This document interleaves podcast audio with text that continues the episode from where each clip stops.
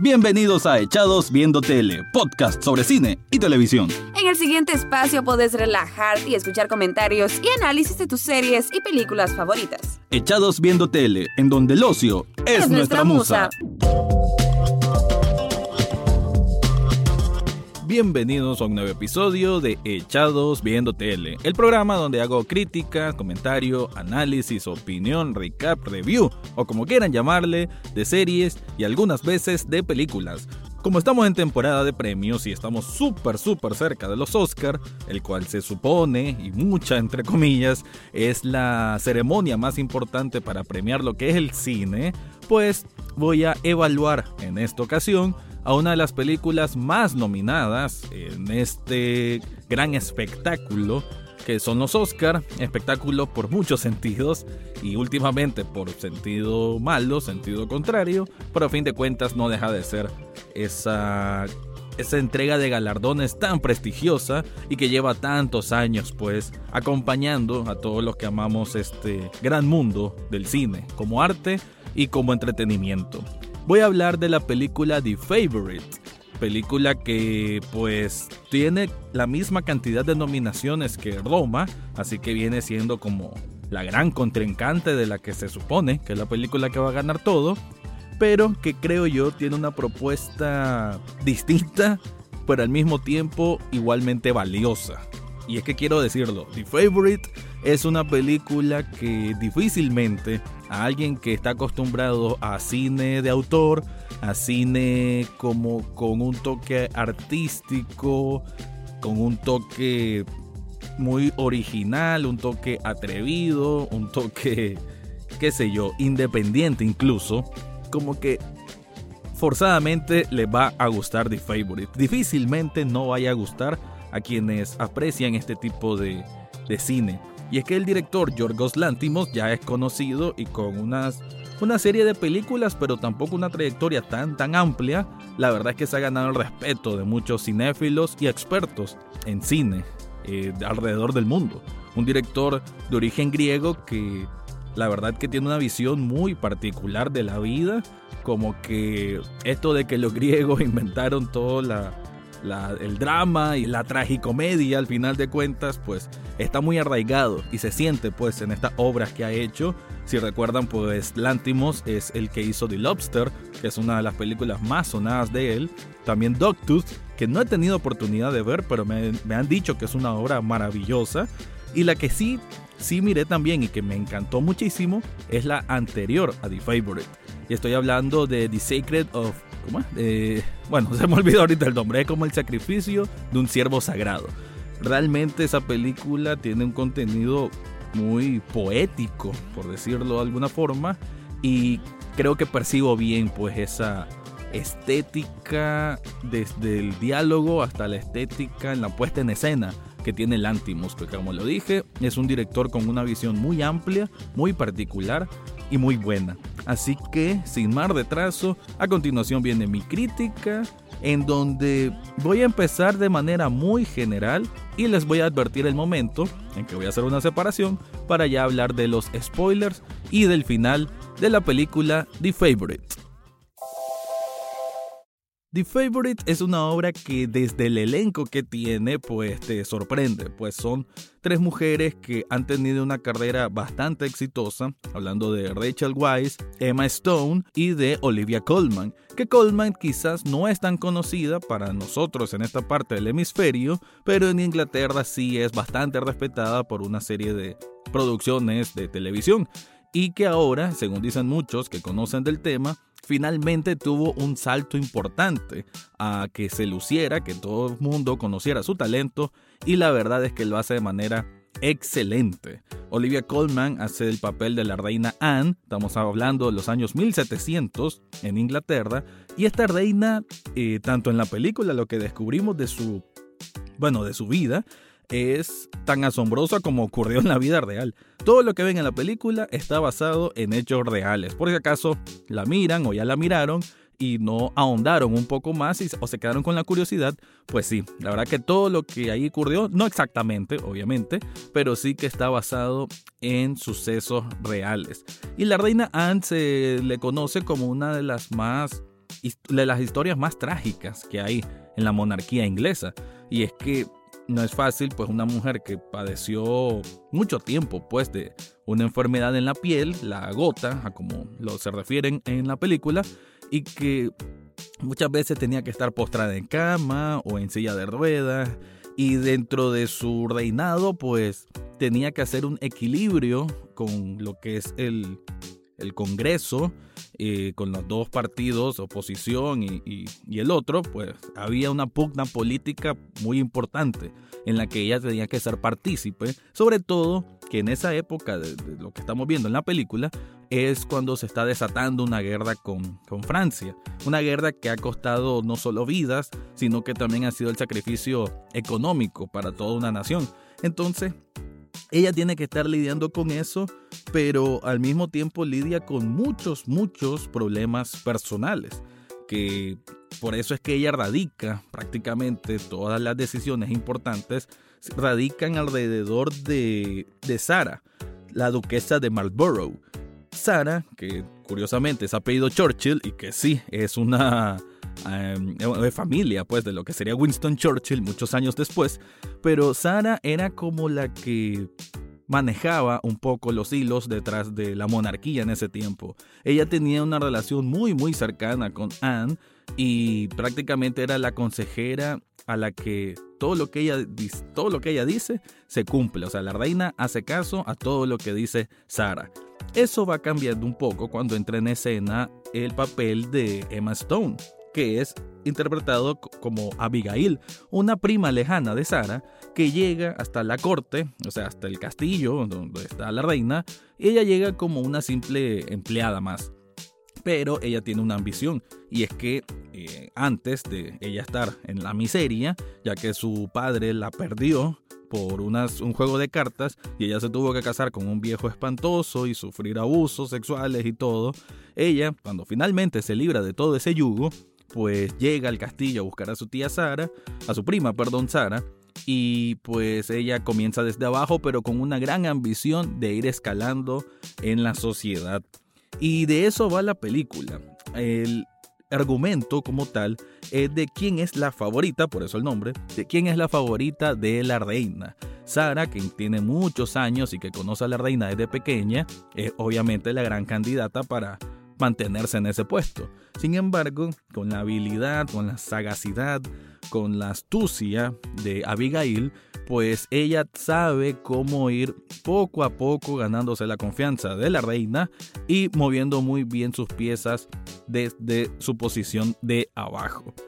Eso en argumento es lo que trata eh, The Favorite y Puede decirse que hay una ganadora al final, pero eso le voy a comentar en la parte ya de spoilers. Quiero hablar ahora de la estética, y es que algo hermoso que realmente tiene The Favorite es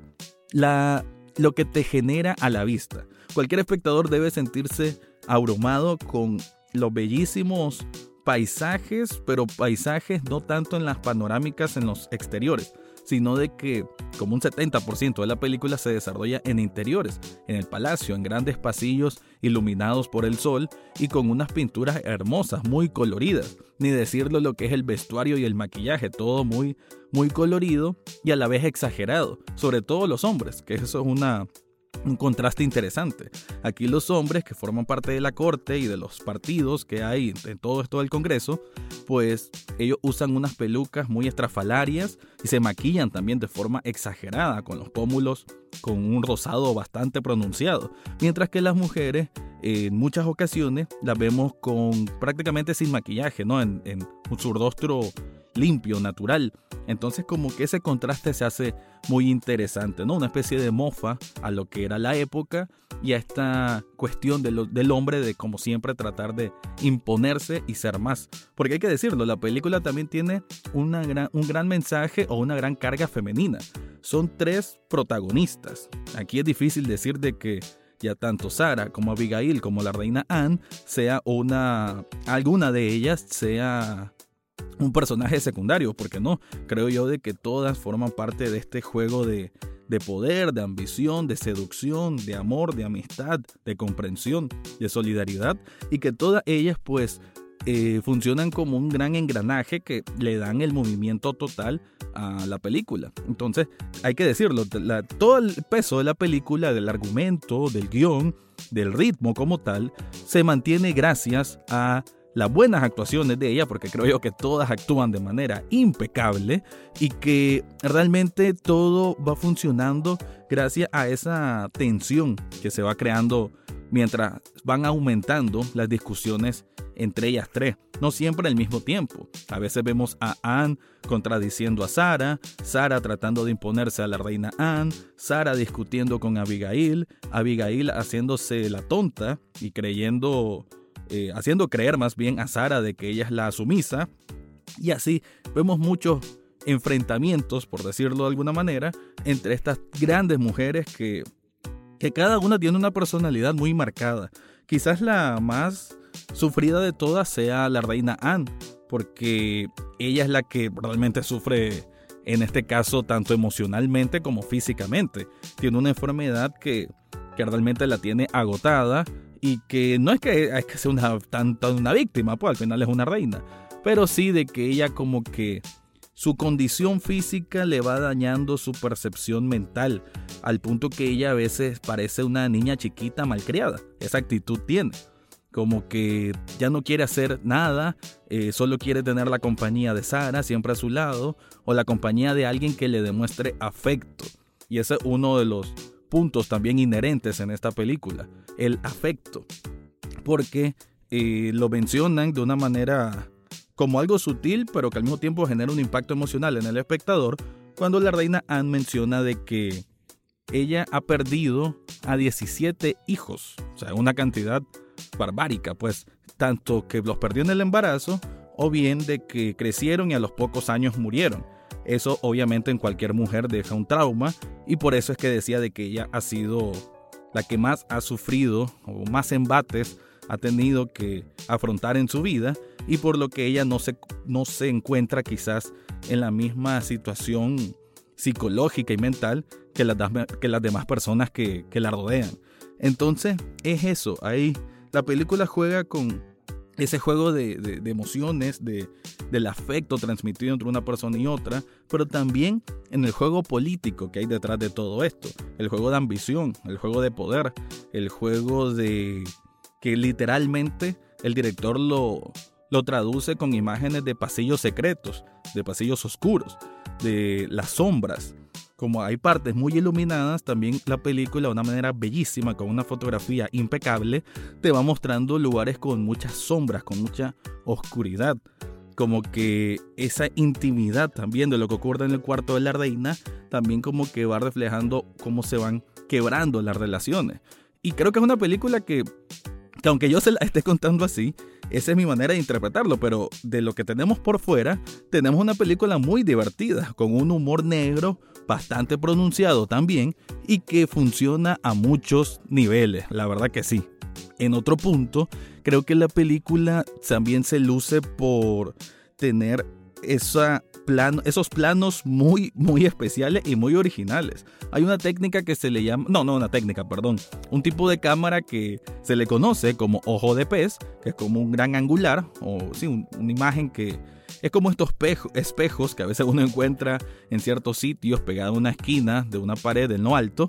y que se mueve como, como si fuese un espectador en una rejilla espiando a los personajes, ¿no? Creo que es parte de lo que quiere decirnos Lántimos al proyectar la película de esta manera. Pero aún así también hay, hay tomas panorámicas de gran belleza. Creo yo que eso es lo que más trasciende en esta película, la belleza visual.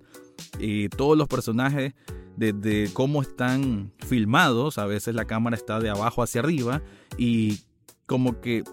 en dependencia de la situación, lo vemos hacia arriba, lo vemos hacia abajo, ¿no? O a nivel eh, estándar. Y creo yo pues que hay mucho, hay mucho esmero y mucho trabajo y mucha originalidad de parte del director y por eso es que la película funciona a ese nivel poético. También el argumento, el guion, los diálogos son muy interesantes, muy sagaces, con mucha ironía. también a veces no suena especialmente como que es de la época, a veces como que de manera adrede, como que hay quizás eh, simbolismos en la forma de hablar que se asemeja más a la actualidad, pero creo que es parte de ir construyendo esta fábula en que hay este ambiente de humor en cuanto a esta tragicomedia que significa la vida de la reina Anne.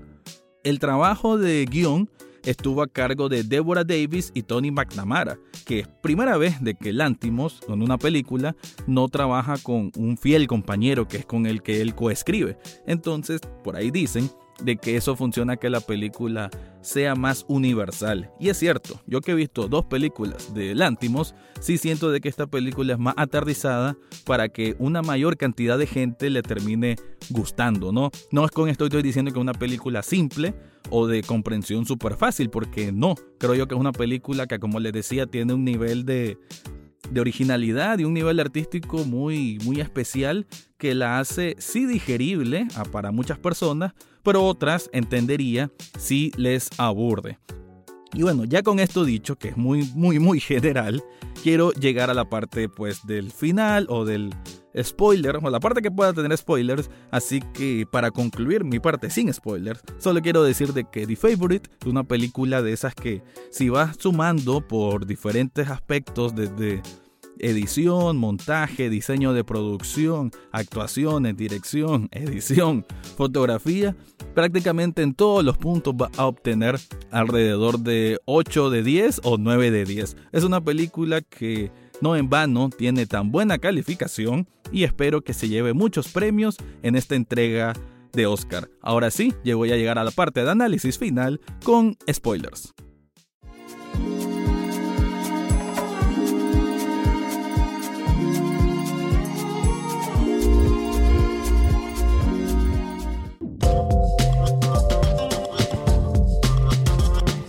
Bueno, ya para concluir, quiero decir de que el final sí se entiende que es ambiguo. Eh, estamos en, una escena que creo yo que puede ser incluso transgresora, pero bueno, una escena que también otras personas la pueden ver como, uy, y eso es el final. Y es que por casi alrededor de tres minutos tenemos a los personajes, en este caso a la reina Anne y Abigail, prácticamente en una misma posición. Pero hay mucho simbolismo y hay mucho significado en esa escena final. Para decirle ya lo que pasó en la historia, bueno, lo que ocurrió fue de que Abigail prácticamente ocupó el lugar de Sara, supo jugar sus piezas y Sara en su mala lectura de cómo reconquistar a, a la reina Anne, la amenazó con mostrar a la prensa unas cartas en donde la reina Anne le mostraba su amor a ella. Y eso más bien terminó quebrando la relación entre ambas y gracias a la influencia de Abigail, que le seguía comiendo el oído a la reina para que le hiciera daño a Sara, para que la expulsara, entre otros factores que pasaron, pues terminó ganando, entre comillas, Abigail y Sara fue expulsada del reino. Pero, como les decía antes, ¿quién realmente terminó ganando? Porque en esa escena final, que está la reina Anne pidiéndole a una Abigail que ya se muestra prepotente, que ya se siente como dueña de su destino, cosa que no lo es, y bien la determina la reina Anne cuando mira de que está pisando con uno de sus tacones uno de los conejos que ella tiene en representación de los 17 hijos que perdió. Entonces, esa escena se mira como que la reina Anne mira con desprecio a Abigail. Sabe de que quizás ella se equivocó y que Sara tenía razón, de que Abigail siempre fue simplemente una persona interesada. Pero bajo esa misma premisa es que ella se levanta, bueno, intenta levantarse, realmente sale de la cama y cae al piso porque ya las piernas casi que no le funcionan, se levanta con mucho esfuerzo y con vehemencia le dice a Abigail, vení, limpiame la pierna, algo que hacía antes ella o que así comenzó cuando era una simple criada. Ahora que se casó Abigail con una persona de la corte, un hombre que igualmente desprecia y que solo lo hizo para ella ser una lady, pues para ser una señora de sociedad, y que en ese momento ella, como que, Abigail me refiero, como que reacciona un poco desorientada, como que, ¿y por qué tengo que hacer eso si ya soy una lady? Pero no, la reina con esa vehemencia le dice pues que vaya a limpiarle la pierna y ella se arrodilla y le está limpiando la pierna. Ahora, ¿qué es lo que ocurre? Y la reina para sostenerse supuestamente la agarra del pelo y la agarra con fuerza. Y vemos la cara pues de Abigail está como oprimida, pues se siente o reprimida más bien en la palabra. Entonces como todo este simbolismo que dura como tres minutos esa escena, ella lavando la pierna y la reina Anne sujetando a Abigail, es como una manera de decirnos de que ella no deja de ser más que una empleada, que siempre va a hacer lo que ella quiera, lo que la reina quiera, y como en esa escena se van traslapando imágenes, se mira un close-up de, no, en, primer, en primerísimo plano más bien, de la reina, después primerísimo plano de la cara de Abigail y después primerísimo plano de los conejos y todo se va traslapando, es como una manera de decirnos el director de que así como los conejos son una representación de un dolor que ella pues nunca pudo superar, obviamente porque son la pérdida de los hijos, y que estos conejos pasan gran parte del tiempo en jaula, pues bueno, eso es como lo que se convierte a Abigail. Abigail probablemente ahora es ese recuerdo, ese conejo del amor, quizás verdadero, aunque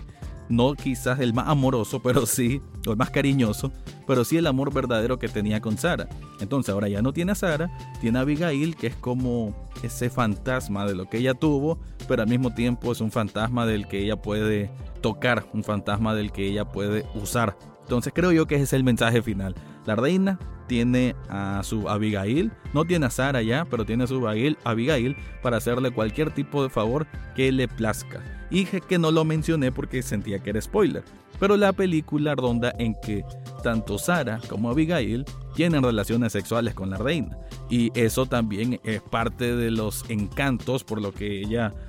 va confundiéndose de quién es su favorita. Y sí, no lo quise decir en el argumento anterior porque a mí me sorprendió al no conocer la historia y creo que a buena parte del público le va a sorprender. Entonces es mejor que cada quien lo descubra por su cuenta. Para concluir ahora sí, la película me pareció muy buena. No es para mí la mejor del Antimos, me sigue gustando más la del Ciervo Sagrado, pero sí entiendo por qué gustó tanto a la crítica, por qué gustó tanto cinéfilos y por qué tiene tantas nominaciones. Así que ahora habrá que esperar y saber cuántos premios se lleva en la máxima celebración del cine, por lo menos para muchos, que son los Oscar. Así que gracias por escuchar y esta fue mi crítica, opinión, review o como quieran llamarle de Eddie Favorite. Y eso fue todo por hoy en Echados Viendo Tele. Pueden seguirnos en redes sociales como en Facebook, Twitter e Instagram. Suscríbanse a través de cualquier plataforma donde escuchen podcast, entre ellas Spotify, Google Podcast, Apple Podcast, eBooks, Spreaker y muchas más. Asimismo, pueden escuchar los episodios cada jueves en www.ruidaje.com. Gracias por su atención y será hasta, la, próxima, semana.